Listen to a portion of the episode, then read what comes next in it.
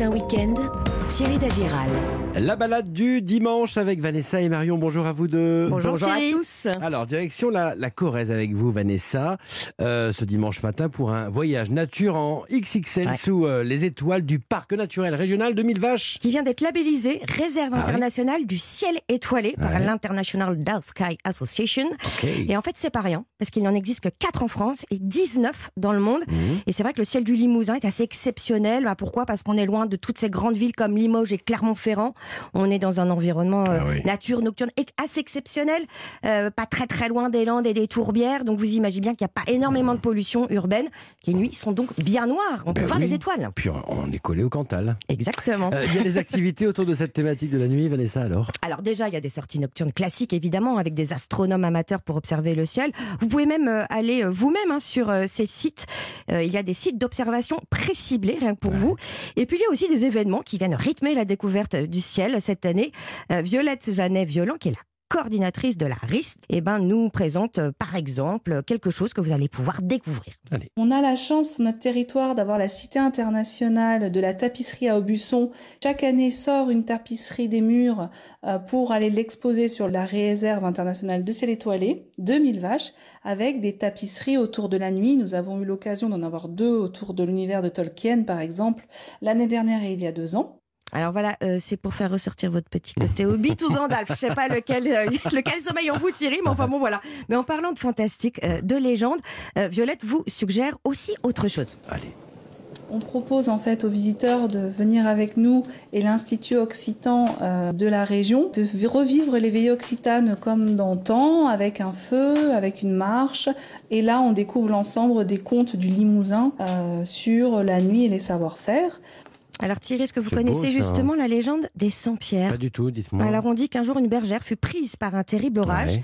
qu'elle implora le diable de venir à son aide, et elle vit alors d'un seul coup ses vaches se pétrir en pierre. Et Mmh. c'est cette légende qui met, euh, en tout cas tout le monde d'accord, sur l'origine du nom. Ah oui, Mille ça vaches. vient de là, d'accord. Mais attention, il y a autre chose. Hein. Mhm. Origine celte, 1000 bats. Et souvent avancé, Mhm. ça renvoie euh, évidemment aux 1000 sources et à l'eau qui est ultra présente. Thierry, voilà, vous prenez quoi. Vous prenez la légende, vous Moi, j'aime Hein bien la première. Ouais, ouais, on est d'accord. hein, c'est bien. Bon, euh, la légende de la bergère sans hésitation, justement, euh, ça ressemble à quoi ce, ce plateau de mille vaches alors? Ben, on est au pied des contreforts du Oui. Massif central. Il faut s'imaginer un plateau verdoyant. Ce, qui est assez, ce qui est assez typique, c'est qu'il y a une multitude de petits sentiers et de petits patrimoines bâtis à chaque coin de route. D'ailleurs, dans le sud-ouest du plateau, posé au bout d'une piste forestière dans une clairière, Mhm.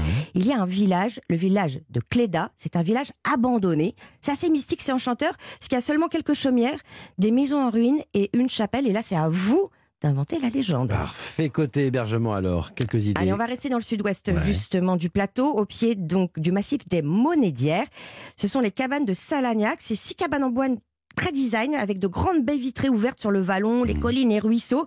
Le terrain de jeu est grand, hein, 40 euh, hectares. Ouais. Et puis, si vous êtes plutôt tenté euh, par dormir en bivouac, c'est votre cas, Thierry, Mhm. j'imagine, Mhm. avec votre tente, direction la maison du parc dans la commune, donc de Mille Vaches. Mais c'est parfait, merci beaucoup Vanessa. Marion Sauveur à présent, direction Paris avec vous Marion. Et oui, puisque nous sommes à la veille de la Saint-Honoré, le 16 mai. Saint-Honoré qui est donc le patron des boulangers, Oh. mais aussi le nom d'une pâtisserie Oh oui. française classique. Alors, qu'est-ce que c'est que ce Saint-Honoré? De la pâte feuilletée recouverte de crème, par-dessus une couronne de choux On finalise le gâteau avec de la crème chantilly. C'est une gourmandise née au 19e siècle au sein de la pâtisserie Chibouste, située à rue Saint-Honoré. Mais je vois, vous vous préparez. Oui. Donc rue Saint-Honoré, d'où le nom de ce gâteau. Mhm. Une pâtisserie qui a bien évolué avec le temps, comme nous l'explique le pâtissier Sébastien Godard, qui fait honneur à la pâtisserie traditionnelle. Il était un peu différent de ce qu'on connaît aujourd'hui, en fait, euh, puisqu'il était à base de brioche, avec euh, une crème euh, qui ramollissait la brioche, qui en faisait un gâteau à consommer euh, dans l'instant. Il y a eu différentes époques euh, autour de cette crème. Ça a commencé par de la crème chantilly, de la crème pâtissière. Après, il y a eu la crème chibouste. C'est une crème pâtissière chaude à laquelle on ajoute euh, de la meringue italienne également tiède, qu'on ne fait aujourd'hui plus. À une époque, c'était pour des raisons bactériologiques. On faisait une meringue italienne, c'est-à-dire des blancs d'œufs battus avec un sirop de sucre cuit. Et comme on, on était à une température qui n'était pas suffisante, on avait un produit qui était un peu dangereux, un peu limite, il y a eu des intoxications. Et puis la meringue italienne est aussi assez sucrée, ce qui donne une crème chibouste un peu lourde. Ces dernières années, on a tendance à désucrer les desserts. Même Sébastien Godard a mis de côté cette crème. Nous, nous avons d'ailleurs, allez-y euh, Thierry, un Saint-Honoré Oh de oui. chez Sébastien Godard suis en, en studio. je suis en transe, les Donc pas de crème chibouste, Mmh, mais une mmh. pâte feuilletée recouverte bon, oui. d'une crème diplomate, donc un mélange de crème pâtissière et de Mmh. crème chantilly, Mmh. une belle couronne de choux caramélisés, un Ouais. décor en chantilly réalisé bien sûr avec ce qu'on appelle en pâtisserie la douille Saint-Honoré. Vous en avez plein la bouche. Marion, si on veut réaliser un Saint-Honoré à la maison, comment on s'y prend? Alors c'est une pâtisserie quand même assez technique. Oui, ah bah ouais. Donc allez chez vos pâtissiers, bon, euh, hein. déguster des vrais Saint-Honoré. Je vais vous proposer aujourd'hui un Saint-Honoré très simplifié, avec une bonne pâte feuilletée beurrée que vous demandez justement à votre boulanger par Mmh. exemple, ou dans le commerce on en, on en trouve des, des délicieuses. L'idée ça va être de réaliser une couronne de choux et la chantilly. Donc on va commencer par lancer la cuisson de la pâte feuilletée. Pour les choux on va réaliser une pâte à choux. On commence par monter à ébullition l'eau, le lait, le sucre et le beurre. Quand le mélange frémit comme ça, on ajoute la farine, on mélange bien, on dessèche la pâte Ouais. et on va laisser refroidir quelques minutes avant d'ajouter les œufs.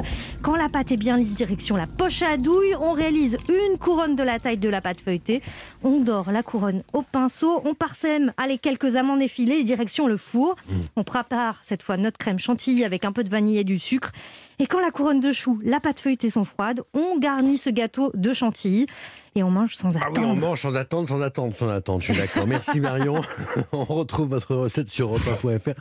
Faites-moi une petite part, s'il vous plaît. Avec plaisir. Euh, votre recette sur europe1.fr et le podcast des balades sous le nom Week-end Évasion. Bonne semaine. Bon dimanche. Bon dimanche.